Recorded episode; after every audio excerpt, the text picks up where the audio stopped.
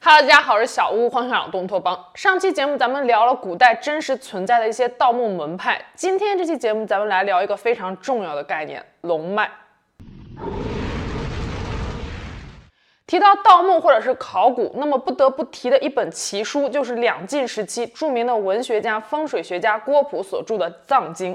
《藏经》也被称为是中国风水文化的鼻祖。风水学又叫做堪舆学，起源非常的早，早在先秦时期就有相宅的活动，观察地势地物来判断住宅的凶吉。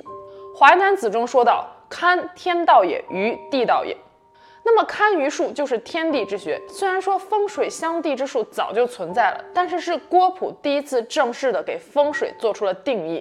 《藏经》中说道：“藏者藏也，成生气也。”夫阳阳之气，一而为风，升而为云，降而为雨，行乎地中，谓之生气。生气行乎地中，发而生乎万物。人受体于父母，本害得气，以体受印。盖生者气之聚，凝结者成骨，死而独留。故藏者反气纳骨，以印所生之道也。经曰：气感而应，鬼夫击人。是以铜山西崩，林中东应。木华于春，立芽于世，气行乎地中，其行也，因地之势；其聚也，因势之止。古人聚之使不散，行之使有止，故谓之风水。风水之法，得水为上，藏风次之。听懵逼了哈，什么意思呢？实际上，《藏经》中的这段话对整个风水学做了一个概括。藏即安葬，也有藏的意思。人死后的藏身之所，也就是墓穴，称之为阴宅；人生前活动的地方，称之为阳宅。要藏的有意，藏的适宜，就要成生气。所谓生气，就是阴阳气，阴气和阳气交错所产生的能量，就形成了风。风上升成为云，降下来就是雨，在地表流动，这就是生气。雨水也就是生气，在地表流动发展变化，形成了世间万物。也就是说，世间万物全都是生气所生。父母的身体来自于生气，子女的身体受之于父母。那么，父母祖上的遗体得到了滋养，子子孙孙就会受到庇护。盖生者聚之气，凝结者成骨，死而独留。是说生气生万物，人之所以出生，就是生气聚集所致。生气聚集最多的地方就形成了骨骸，所以人在死后，即使皮肉腐烂，骨骸也会独留，而被滋养的骨骸会通过感应传递给子孙后代。经曰：气感而应，鬼伏击人。意思就是不管是福是祸，都能感应于后代。生气旺则得福，吉利；生气不旺则得鬼，主凶。这就是藏成生气的道理。随后，郭璞还引用了一个典故来解释气感而应的原理。说汉武帝时期，未央宫的钟无缘无故自己响了好几天。这个时候，汉武帝就问东方朔说：“这是何故呀？”东方朔说：“铜山必崩矣。”结果没过几天，西蜀的铜山真的出现了山崩。这个时候，汉武帝就非常不解地问东方朔说：“你怎么知道铜山会崩？”东方朔回答说：“此钟身于铜山，气感而应，感受到了铜山的气息，就有如人受体于父母。”汉武帝感叹说：“物尚如此，何况人矣？”同理，树木到了春天会发出新枝，而藏于室内的栗子，时间一到也能够感知大地中生气的变化，从而发出新芽。而生气是藏于地下的，我们用肉眼是看不见的，又如何感知生气的变化呢？这就可以通过观地之势，也就是龙脉的行走起伏来判断。生气的行止聚散由风和水来界定，故称为风水。气乘风则散，遇水则止，有水的地方就是生气聚集的地方。风水之法，得水为上，藏风次之。意思就是说，要葬得好，首先就要得水，其次是藏风。水是生气的象征，而藏风的一个重要因素就是一定要有山。所以俗话说“山管人丁，水管财”。以上呢，我只是跟大家解读了《藏经》中很小的一段。这本只有短短两千字的木质风水奇书，几乎成了后世盗墓者寻找墓葬位置的指南。但是事实证明，越是修在风水宝地的墓穴，就越容易遭到后世盗墓者的发掘。几千年之后，那些曾经叱咤风云大人物的墓穴被一波又一波的盗墓贼光临，他们泉下有知，不知道会不会后悔给自己选了一处风水宝地。古代的帝王对自己的身后事一直都是非常重视的，有时候登基的时候就已经开始考虑自己的陵寝了。帝王们相信，若自己离世之后能葬在龙脉之中，必可保江山永固，不起祸端。龙脉听起来是一个玄之又玄的词，实际上它根本就没有那么神秘。究其本质，就是山和水。风水中将延绵起伏的山脉称之为龙脉。山势的走向、起伏和变化，就像是龙一般，能屈能伸，能隐能现，能飞能潜。没有山的平地也有龙脉，那就是微地形和水流。《地理大成山法全书》中说道：“龙者，何山之脉也。土乃龙之肉，石乃龙之骨，草乃龙之毛。”龙脉其实就是山脉，但并不是每一个山脉都可以被称之为龙脉。在外形上，龙脉要延绵起伏，有根有源，就像是有灵气一般。自从《史记·秦始皇本纪》中将秦始皇称为祖龙之后，龙就成为了古代君王、帝王的象征。于是龙脉也有了另外一个含义，就是那些出过帝王、将来可能会出帝王，或者是能够安葬帝王、庇佑王室后裔的山水之脉。古代帝王花大力气寻龙探穴，为的就是找到一块万年吉地。目前风水学的公认说法是，昆仑山是万山之祖、龙脉之源，是大中华龙脉的根龙所在。龙脉从昆仑山开始延绵到各地，分为干龙、支龙、叶龙，就像是一棵参天大树，树根在昆仑，各地大大小小的龙脉就像是大树上的枝叶，构成了一幅中华巨龙图。而从昆仑山出发的干龙龙脉有三条，第一条是北龙，也就是艮龙龙脉，西起昆仑山向北延伸，经过祁连山、贺兰山、阴山之后，转向大兴安岭山脉与长白山脉，最后从长白山脉延伸到朝鲜白头山而入海。主要覆盖我国新疆、山西和东北三省。第二条中龙，也就是镇龙龙脉，西起昆仑山向东延伸至秦岭、大别山，转到江浙一带，最后入海，从海中抬头直指日本，主要覆盖四川、中原地区、黄河以南和长江以北。第三条南龙驯龙发脉，它西起昆仑山东南走向，经过西藏、云南，再通过横断山脉延伸到两广地区、湖南、江西，一路来到福建的武夷山。从福建入海，南龙抬头直指台湾玉山山脉，覆盖我国长江以南的广大地区。以上就是覆盖中国的三条干龙龙脉。但是根据部分史料记载，北龙和南龙的龙脉曾经遭到过破坏，其罪魁祸首就是秦始皇。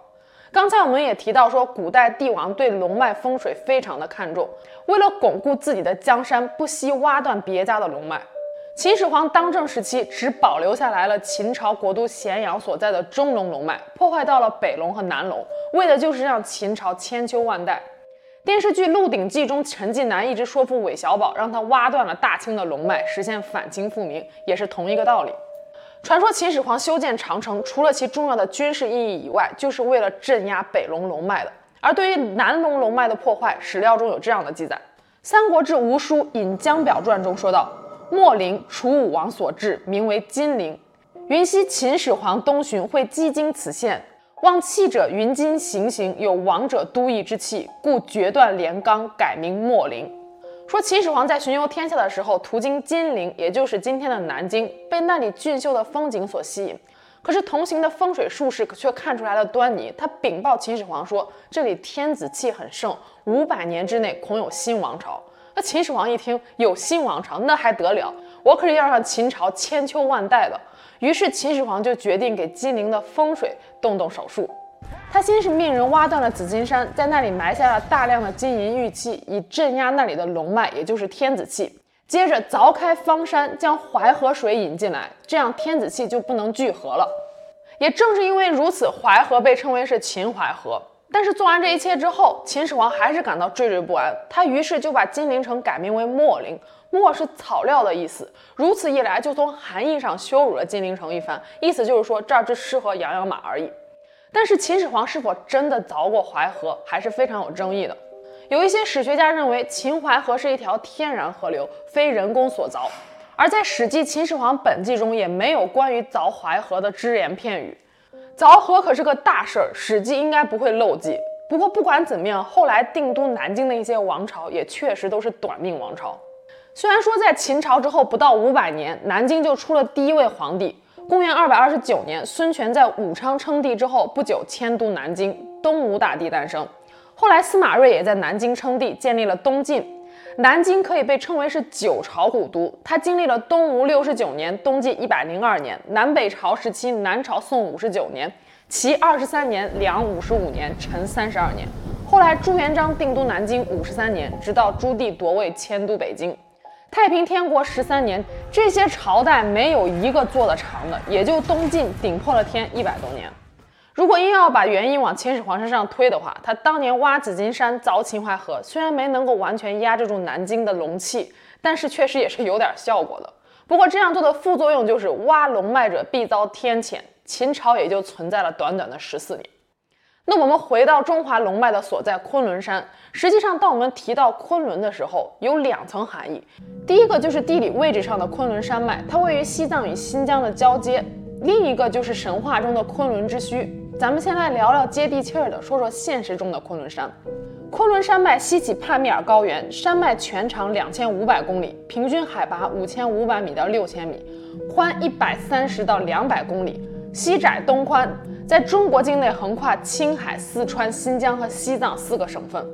多年以来，在昆仑山附近一直流传着各种各样恐怖的都市传说，其中最有名的就是昆仑山死亡谷，也被称为纳棱格勒峡谷，说是只见有人进，不见有人出。纳棱格勒峡谷发源于昆仑山上的纳棱格勒河中上游，面积约为三千五百平方公里。谷外是一片生机勃勃的牧场，牛羊成群，但是生活在那里的牧民却绝对不敢轻易将牛羊赶进死亡谷。一九八三年，青海阿拉尔牧场的一群马因为贪吃误入了死亡谷，牧场的主人冒险进入谷中寻马，可几天过去了，马群自己回来了，但是牧场主人却消失得无影无踪。不久之后，牧场主人的尸体在一处小山上被发现，当时衣服全部都破碎。脚上没有穿鞋，面部狰狞，像是受到了什么惊吓。但奇怪的是，牧民的猎枪还握在手中，身上并没有被袭击或者是遭到重击的痕迹。就在牧民意外死亡之后没多久，在死亡谷附近工作的地质考察队的一位炊事员也遭遇了离奇的经历。炎炎夏日，死亡谷附近突然飘起了雪花，伴随着雷电的巨响，炊事员顿时感觉全身麻木，两眼发黑，然后晕了过去。等到醒来的时候，周围的黄土全都发黑了，植被也被烧焦了。甚至有传闻说，在一九七九年，昆仑山附近的解放军驻军曾经目击过巨型生物的遗骸，还拉回去做过研究。不过这些都市传说真假参半，越传越邪乎，而且大多数情况下都是没图没真相。近些年来，有很多探险爱好者也进入了死亡谷，拍下了不少照片。有一点可以肯定的是，死亡谷确实是名副其实的尸骨之路。在死亡谷内，到处都可以看到动物的遗骸。每一年到冬天，成千上万的食草动物们会被谷中肥沃的水草所吸引，不远万里长途跋涉前来觅食。其中一些年老体弱的动物抵不住严寒和风沙，就死在了高原沙漠之中。再加上那里的气候寒冷干燥，动物的尸骨不容易腐烂，就导致这些骨骸越堆越多，成为了人们口中的死亡谷。死亡谷中还存在着大量不易风化的花岗岩，形成了一堆堆面目狰狞的嶙峋怪石，也平添了一分恐怖色彩。地质专家在死亡谷考察的时候，曾经发现了严重的磁场异常，而且越深入谷内，异常值越高。考察队员推测，纳伦格勒河中游的地层是由三叠纪的火山活动形成的，含有大量强磁性的玄武岩，在夏季潮湿或者是雷雨天气中，很容易引起尖端放电的现象。除此之外，峡谷深处还有一片罕见的高原沙漠。一般来说，沙漠都分布在海拔三千米以下，因为高原的强风很容易把沙子给带走，根本就形不成沙漠。但是库木库里沙漠下面有大量的地下水，再加上死亡谷常年低温，水和沙子结合在一起就形成了坚冰，表层会被太阳所融化，呈现一般沙子的状态。再往下就不那么容易被风给刮走了。总之，不管死亡谷的都市传说有几分真几分假，但是现实中的昆仑山绝对可以称得上是人间奇观，而神话传说中的昆仑之墟更是有着崇高无比的地位。有关昆仑的记载最早出现在《山海经》和《淮南子》当中，书中描述它是皇帝在人间的行宫，西王母的瑶池就在此山之上，山中有不死神树和各种奇珍异兽。西王母是一位人头豹身的神仙，有两只青鸟侍奉。与东王公分掌男女修仙登隐之事。如果仔细考察《山海经》对昆仑山的描述的话，会发现有一些地方将其称之为昆仑之墟，有一些地方将其称之为昆仑之丘。《山海经·海内西经》中说道：“海内昆仑之墟在西北，地之下都。昆仑之墟方八百里，高万仞。”《西山经》中说道：“昆仑之丘是实为地之下都，神陆武司之。”《大荒西经》中这样说。西海之南，流沙之滨，赤水之后，黑水之前，有大山，名为昆仑之丘。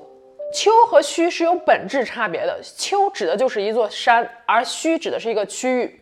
在《淮南子》中对昆仑山的描述是通天之路。地形训中说到：“昆仑之丘，或上背之，是为凉风之山，登之而不死。”《淮南子》中所描述的昆仑山是大禹治水而成，是通天之梯，不死之山。在山中有各种各样的奇珍异兽、精美宝石，是神仙所居住的地方。而历史上将昆仑山的地理位置从泛化精确到特指的人是西汉的汉武帝刘彻。公元前一百三十八年，为抵御北方民族匈奴的侵扰，汉武帝派张骞出使西域，了解西域的风土人情，后来开创了著名的丝绸之路。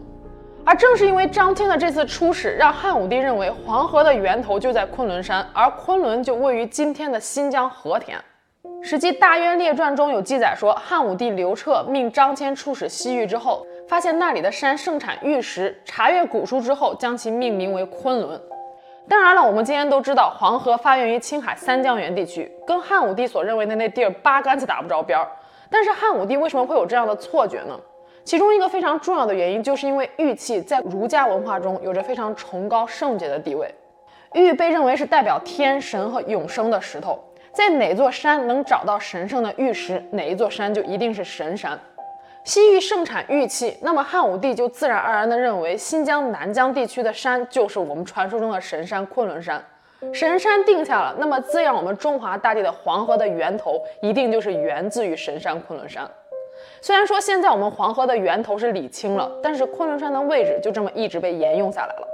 有人肯定会说了，这汉武帝能把黄河的源头都指错了，保不齐他认为的昆仑山根本就不是真正的昆仑山呢。事实上，一直以来对于昆仑山所在的位置都是非常有争议的。海内西经中那句话说道：“海内昆仑之墟在西北，地之下都。”所以有一些学者就认为昆仑山很可能还分海内和海外。后来又衍生出来了大昆仑、小昆仑之说。还有人认为昆仑只是古代对巍峨山脉的统称。现在的帕米尔高原、喜马拉雅山脉、昆仑山脉应该都是古人所说的昆仑山，更甚至有人说昆仑山根本就不在地球上，而是属于维度更高的另外一个世界。昆仑山究竟在何处？至今为止仍然没有定论。就像一千个人心中有一千个哈姆雷特，这座承载了无数遐想的万祖之山，也可能在每一个人心中都有不同的样子吧。好了，今天就到这，我们下期节目见喽，拜拜。